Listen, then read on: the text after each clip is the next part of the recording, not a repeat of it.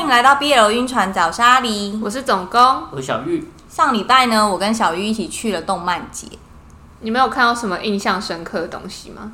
因为我们就逛了几大出版社，然后我印象比较深刻的是角川光逝去的夏天，哦、对，我在那个铺浪上看到，就是第一天就卖完了。对啊，哦，那里有哦，有哦，你叫我看就是那个哦，对啊，哦因为他是那个啊男子的什么这本漫画真厉害，男生第一名。哦好，回去对回去看，然后再来是东立有一本叫做《我的心爱特务》，然后我有看到是精装版。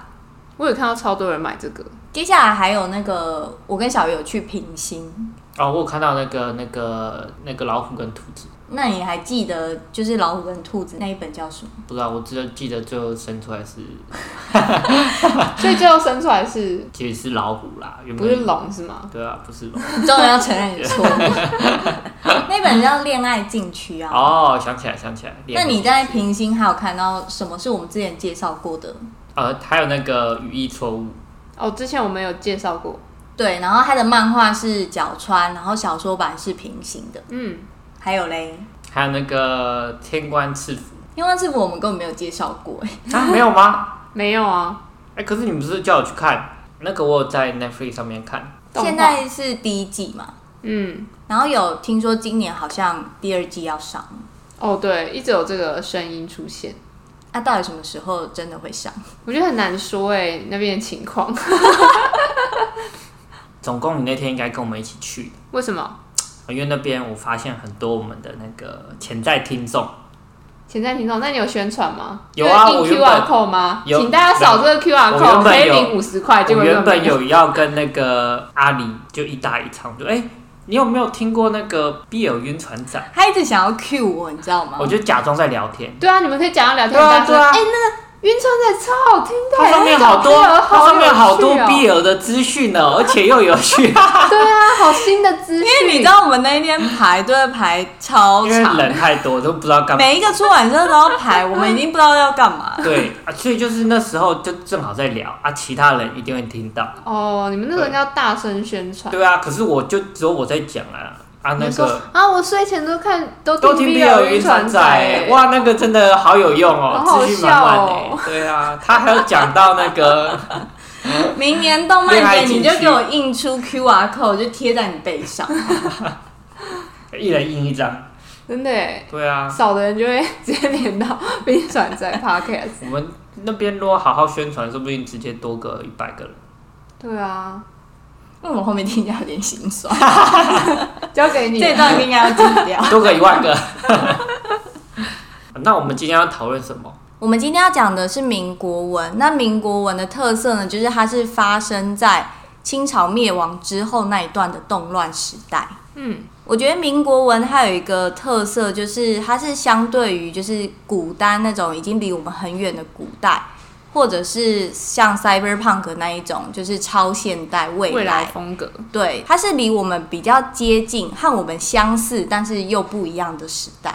对，因为我觉得那时代就是它是新旧风格的融合，就是你有旧时代传承下来的东西，然后又有西方文化引进过来的东西，嗯，所以那个时代我觉得还蛮丰富的，然后有很多有趣的元素可以拿来做小说运用，像是橘子，什么橘子。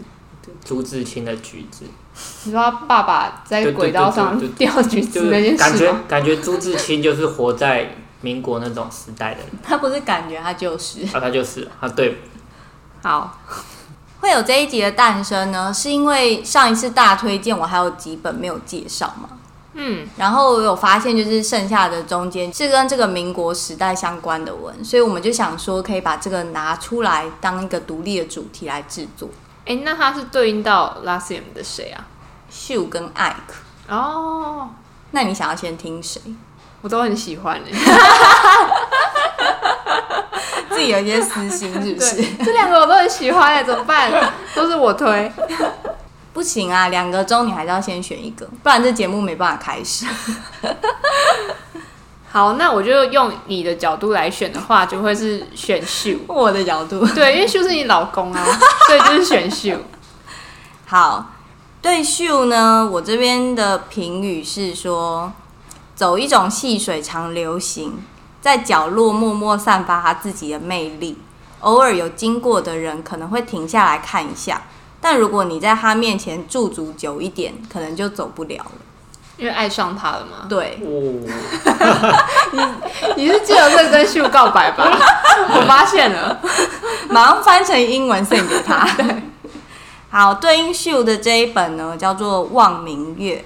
哇，这个书名就很民国哎、没错，而且我跟你讲，这一本很厉害，就是这一本的作者，他其实是从二零一八年开始写这一本书，新人对，然后他也只写这一本，然后写到去年完结，哦，所以他写了四年时间。然后很长这一本吗非常好看，这本是五十四万字，这是一个小狗追月亮的故事。那里面的小兽呢，就是这一只小狗，它从小和妈妈两个人相依为命。我光听到小狗追月亮就好想看，为什么？为什么这是触发想看的那 有个小狗啊，你只是喜欢狗狗吧？ 狗派？好，他的妈妈呢，原本是一个名门闺秀，然后在留洋的时候念书怀孕，等回国的时候家道中落，所以他就带着儿子沦落成为了风尘女子。但毕竟她曾经是大小姐，本身就也长得不错，然后又有那个留洋的经验，所以恩客倒也是络绎不绝。那小受呢，长相就是从妈妈眉清目秀，所以也有不少恩客来找妈妈的时候，打着儿子的主意。拇指洞 Oh my god！哇，是吧？对，对，有点。 哦 Oh my god！这么嗨啊！从小小时候呢，就在这种风月场所长大，从妈妈的口中就认识了那个从未见过面的父亲。父亲是他们地方上家喻户晓的社会老大。诶，等一下，黑社会好像要用声名狼藉， 不能用家喻户晓。反正呢，就是地方上大家都认识的那个名人这样子。从妈妈口中讲出来，那是一个薄情寡义之人，抛弃他们母子俩。所以小时候也始终认为父亲非常讨厌他自己，不然怎么会不认他们两个母子俩回家？后来呢，他的妈妈渐渐染上了抽大烟的恶习。来，请问大烟是什么？鸦片，没错，得分。噔噔噔噔噔噔，渐渐的呢，他也跟老鸨就是借了越来越多的钱，多到连老鸨都知道，光靠这一行做生意，他妈妈是永远还不上钱的。所以他开始打起小受的主意，打算等妈妈死掉之后，就把小受卖掉来还这一笔欠债。虽然妈妈就是抽鸦片更疯了，但是他还是风中带着点清醒，因为老鸨也开始不借他钱了。他就叫小受无论如何都得去寻求他父亲的庇护，然后顺便呢求小受去叫父亲给一笔钱过来。可是那他妈妈不是才批评他父亲没情没血没泪吗？对啊，那现在怎么？他现在就要一笔钱啊，哦，他就是说你就去找你老爸要一笔钱。赡养费对，哦没有他有一方面是因为他知道他死了之后就没有人可以保护他儿子，哦，还因是为他现在要都在挡挡住那一些恩客还有老鸨打他儿子的主意。啊，他父亲呢是雄踞一方的黑社会老大，平常出门的时候，身边有多少保镖在看顾，哪能说要见面就马上能见到面？于是小受某天终于就偷到一个空档，以肉身挡在他父亲的座驾前面，这样才得以见到父亲。好，暂时到这边，有什么问题想问吗？公出现了吗？还没。出现了，哈，该不是他爸吧？没错， My God！他的父亲就是这一本的公，哇，他等于是自给自足哎，谁谁是自主？他爸啊，他爸就是 他要的，就是他自己做出来，然后再回来， 好荒谬！这这是算这这种是在骨科骨科，我觉得好像有点模糊哎、因为骨科的定义是说有血缘关系的嘛，嗯，但是我们通常是不是如果讲骨科，第一个会想到是兄弟，对，所以我觉得好像有点模糊，因为这个我可能会比较会直接说哦是父子，他们是亲生父子，亲生哎、这种这种，假如这种父子，它是它算比较重口味的吗它就是一个类型而已。哦，它所以这还不算重口味哦，你的重口味是怎样？对我来说这很重啦。哦，可是他们两个从小都没有见到面哦，就是在小时候扑去那个车子前面之前，他们都没有见到面，只是他们彼此知道说，哦，这个世界上有一个我有血缘关系的人，嗯，哦哇那他妈知道会崩溃吧？他妈不会知道，他妈不会知道。因为后来他妈就过世了。哦，省去了一些哦，事一些情麻烦的事情。对，但你这个有讲到有一个重点，我等一下后面再提。我先把那个故事继续接下去。好虽然公他就是把小受领进家，但其实也就是哦，这个房子好大，那边空着，不然你去住，叫下人去安排，就这样撒手不管。平时两个人也没有任何的互动交流。但小受呢，本来就不是一个会乖乖待着的孩子，他时常会找机会去偷看公在做什么。因为实际上见到面之后，他发现公和他妈妈口中的那个人好像是有那么些不同。哎、所以小受是知道他是他爸爸，对啊，不然他怎么会去？对啊，他妈妈就叫他去找他但爸他啊，爸不知道。 他爸知道啊，他不是他爸就是知道才把他带回家，不不然然他怎么会把他带回他家？他把那个路人带回家干嘛？所以他们是知道的情形下，还没那个，就哦那个，哦，好， 我还以为你要问出什么有建设性的话。这这终极了哈。他想确认一下他的父亲实际上是个怎么样的人，所以就产生了观察的好奇心。另外讲一下，公原生家庭中有其他的兄弟姐妹，他的哥哥死前把唯一的儿子托孤给了他。那公自己本身没有照顾过小孩，又认为他的大哥死得很惨，他希望他大哥的小孩一辈子只要活得快乐就好，所以他把这个侄子几乎宠成一个小霸王。也因为就是公长得算不错吧，又几乎不会拒绝这个侄子任何提出来的需求，所以在这个侄子的心里，就是直接把公占为己有。虽然这一份心思呢没有宣之于口，家中就只有他一个小辈，当然就是他想怎样就怎样。只是这一个侄子呢，他从来没有想到有一天还会有一个公的儿子这样一个人出现在他的世界里。毕竟那个是儿子，和他这个侄子比起来，怎么说那个血缘都就是更深一层，所以他放不下这心中的担忧，一直觉得哇，公会不会开始要把给他的宠爱转移到另外一个人身上？于是，在他得知公的儿子住进来之后，他马上就去找了小受的麻烦。好，总结一下呢，这一本的看点当然就是父子。那前面有提到说这是小狗追月亮的故事，所以当然也值得注意，就是在这一本当中，其他追求这一轮明月的人不一样的追求方式，以及它对应的下场。看看小狗是怎么脱颖而出，获得这轮明月的青睐。哦，争宠嘛。啊，那个侄子他也是小狗嘛，还是侄子是他是别别的？小 猪，还有小猫，没有侄子好像也是长得蛮漂亮的。可爱的小猪，还有你刚刚前面讲到，就是他妈妈的部分。他妈妈不是死掉吗？对，但是就是在国外那个时候，他妈妈也是有追求公，追求了很长一段时间，但就是求而不得。有啊，他有得到啊，不然怎么生？这里面故事可多着，啊，我也好想追求他哦，怎么好像大家都在追求他？所以他妈妈其实没有追到他，对，那他怎么怀怀上这个小 孩？那你就去看这一本，不要在那边暴雷。我这本呢，全文五十四万字，首发长配。然后作者呢，最近有改名，改叫巴吹雪。他从二零一八年开始连载，到去年完成这一部作品。我要先回去观察一下，我要不要看这个？你有看那种很多文章说，哦，我们要结婚了，然后才发现是那个亲戚对啊，或者双对啊异卵双胞胎。真的不要轻易的去查族谱，哎， 很麻烦。哎、我想到就是前阵子阿弟有上一支影片，什么？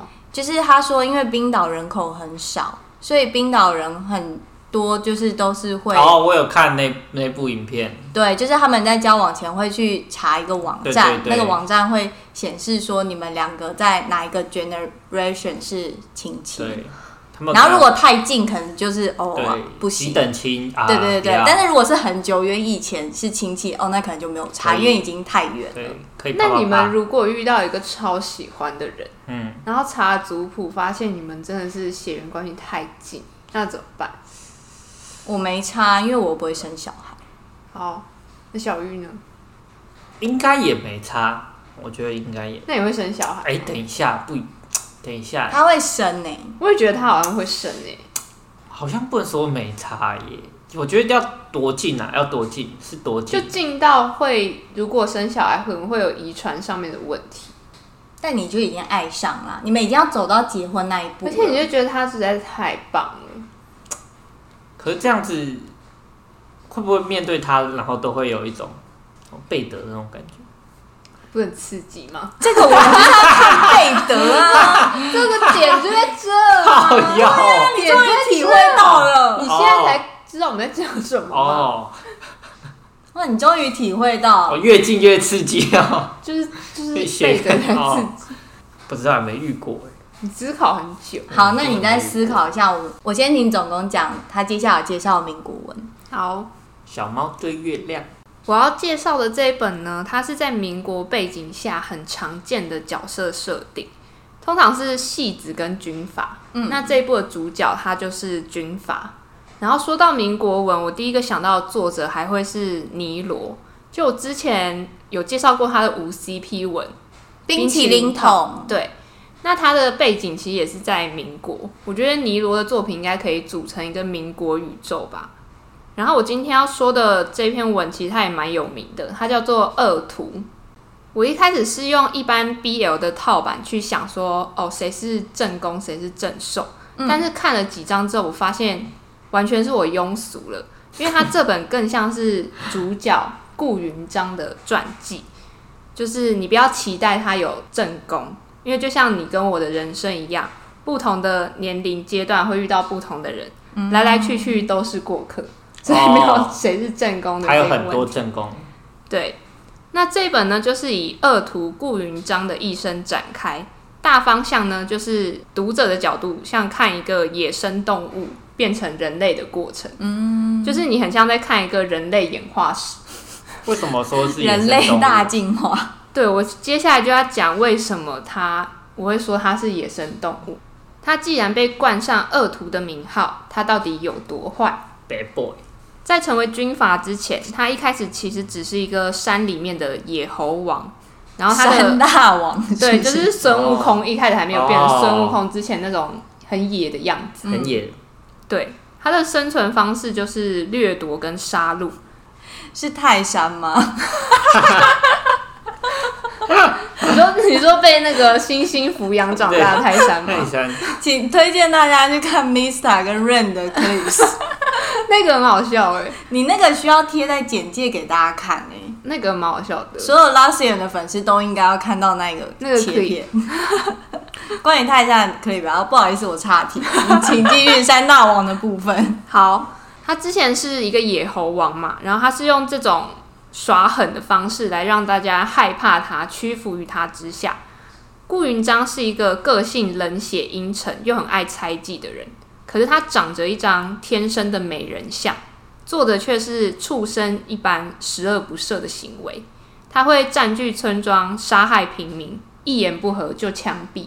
这么坏哦，对，他就是一个我本来以为我以为的坏，可能十分好了，但他就是会超越我的期待的那种坏。嗯，对，所以我前期在看这本的时候，我看得很辛苦，因为我对于他的所作所为的感想就是两个字：畜生。他的那种程度已经到我在想我要不要弃文了，哦，嗯就是三观不合，就是已经觉得啊，我我可以理解这样的人，可是他真的坏到让我觉得有一点有点可怕。太 over。对，但很巧妙的是，在我濒临要弃文的那个临界点的时候，这个故事发展就出现了另外一个角色二叔。然后我觉得他是一个改变顾云章最重要的角色。嗯，这个二叔呢，他是一个和善圆滑的好人，他可以让跟他相处的人如沐春风。别人在看顾云章的时候，看到的是一个残忍又没文化的土匪，想要避而远之。二叔对顾云章虽然也觉得有一点怕怕的，可是当他看到顾云章吃饭吃没吃相，不会用餐具，还是一个文盲，连字都不会读，二叔心中就升起一种把他当小孩的那种感觉，想要教育他、教导他的这种心情。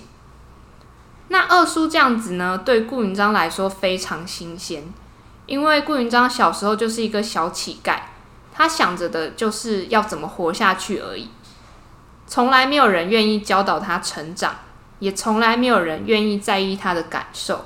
可是遇到这个二叔以后，顾云章就开始缠着二叔，跟二叔撒娇，连睡觉都要抱着二叔睡。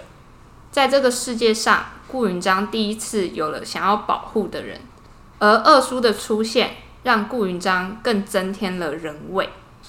所以说起二叔这个角色啊，我就是很喜欢这种角色，我喜欢老好人。可是说起二叔的下场，就还是不说了吧。 哇，你感觉就是狂立 flag，对，就留给大家去他读被。顾云章干掉，没有，顾云章不可能干掉他，因为他是顾云章这个世界上唯一想要保护的人。顾云章在遇到二叔的时候是几岁？我现在其实有一点忘记那个岁数，不过应该有二十岁了。嗯所以他畜生二十年。呃，其实他遇到二叔之后，还是有干一些畜生的事，哦，真假的？他只是变得更有人味。就是我觉得不会因为呃，什么意思？你说他变得更有人味，但还是干畜生的事？对啊，因为现在有些人不是也在干畜生的事。我觉得这个文他厉害的地方是，他把顾云章这个角色的立体程度完全呈现出来。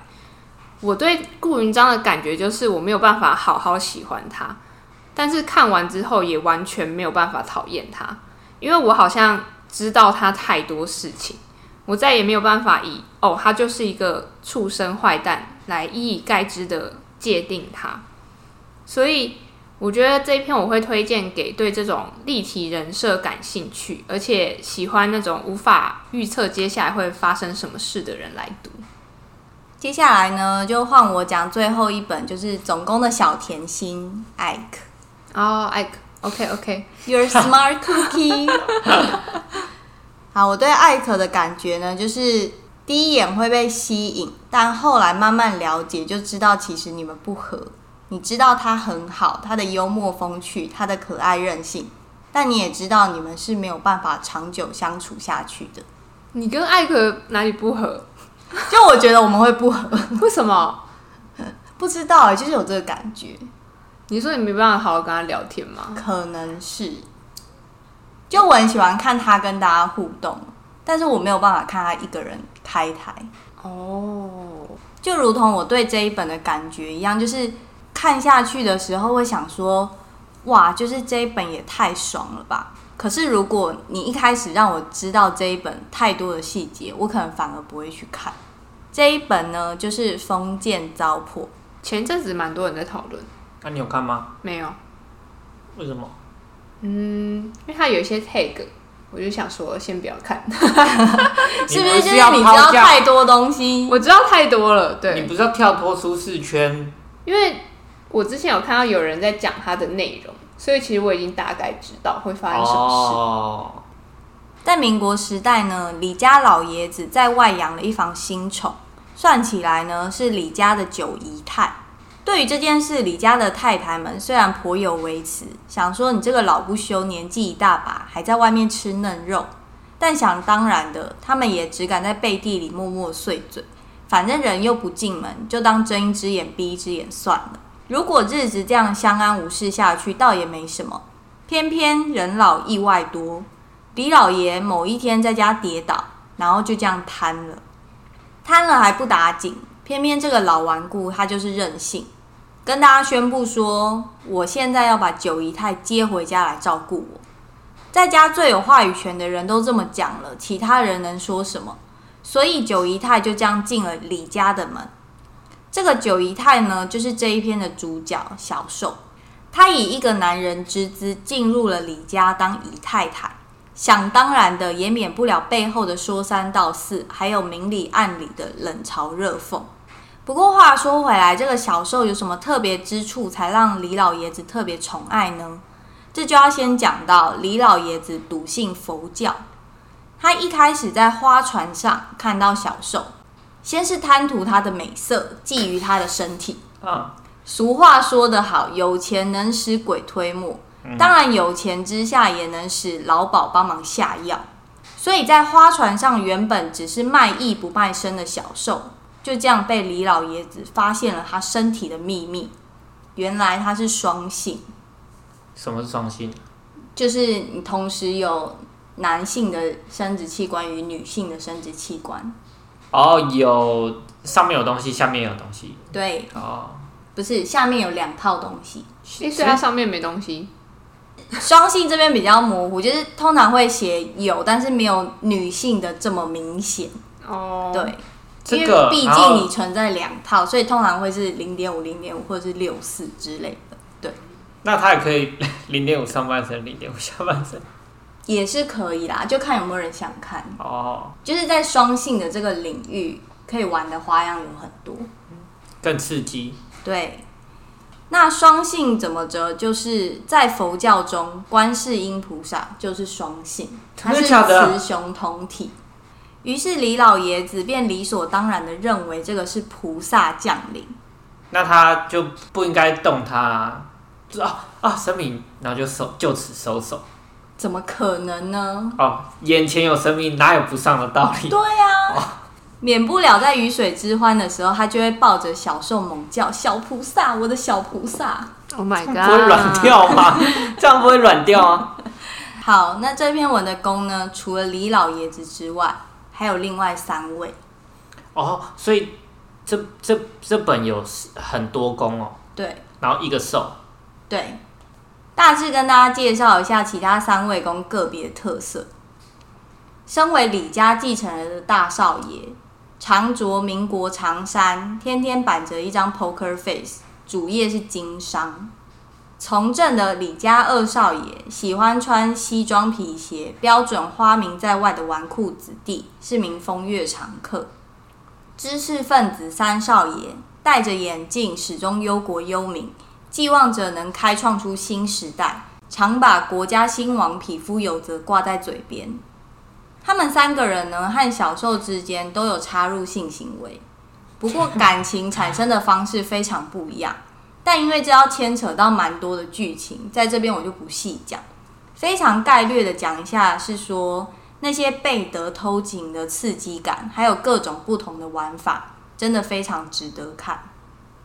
好，那到目前为止，你有新领悟到什么吗？就刚刚领悟了父子，嗯，现在就是爸爸娶的人在一起。对啊，小妈文学，哦，这叫小妈文学啊，你有体会出什么新的感想吗？小妈文学还不错啊，蛮刺激的。那你比较喜欢刚刚的父子，但是小妈，真的哦、原本父子很父子超可是你都不认识他哎、是啊，我目前偏喜欢父子哦，你也真的假的？父子比较刺这激、啊，边表达自己的感想。父子对啊，以刺激度来说，哎、可是哦，父子哦，但你不会有觉得，就是啊，我就是从那边出来，然后哎、我想要问那个小受跟这三哎、四个宫之间是有真情的吗？没有，就是我等一下接下来要讲。哦，所以他们和平相处哦，哇，你这个你这个问题好难回答哦。哦，也不和平到最后他们会和平。哦，所以中间有一些事情发生。对对对，这本带给我的感觉，或者说为什么会想推荐这一本，其实是因为还有一些话想讲。我用比喻来说，有点像在看地狱梗图那样子，就是你在其中会得到一些欢愉，但真的不能细思它的剧情，因为你细思就会下地狱。然后给一个忠告，就是在看这一本的时候，不要太有代入感。否则会被困在一个很哀伤跟悲伤的氛围里面。哦，他是哀伤风格哦。就如果你代入感太强，哦，你代入你自己是那个小受的话，那、你如果带入是公会很爽，会吧？哦，我会把这一本定调是一个悲伤的故事，全文三十四万字，首发废文网和海棠，作者是花卷。我比较喜欢看那种瘦是在真的在享受的那种，但就是看起来瘦很很可怜。对啊，所以就是这一本为什么我会把它归类在艾克那一边，就是你看的当下会觉得很精彩，可是你看完之后你就不会想要再看一次。关于民国文，你是不是还有很多想要推荐的？对啊，因为我最近又看了几本，然后都是民国，而且都真的又都还蛮好看的，嗯，就觉得民国文啊它真的有它自己独特的魅力在。对，我也觉得。那我们以后呢，有机会会再做民国文的主题，把好看的书推荐给大家。今天的节目就到这，欢迎关注 BL 晕船仔的 Podcast 频道，各大社群平台都可以找到我们哟。我是阿狸，我是总工，会小玉，拜拜拜拜。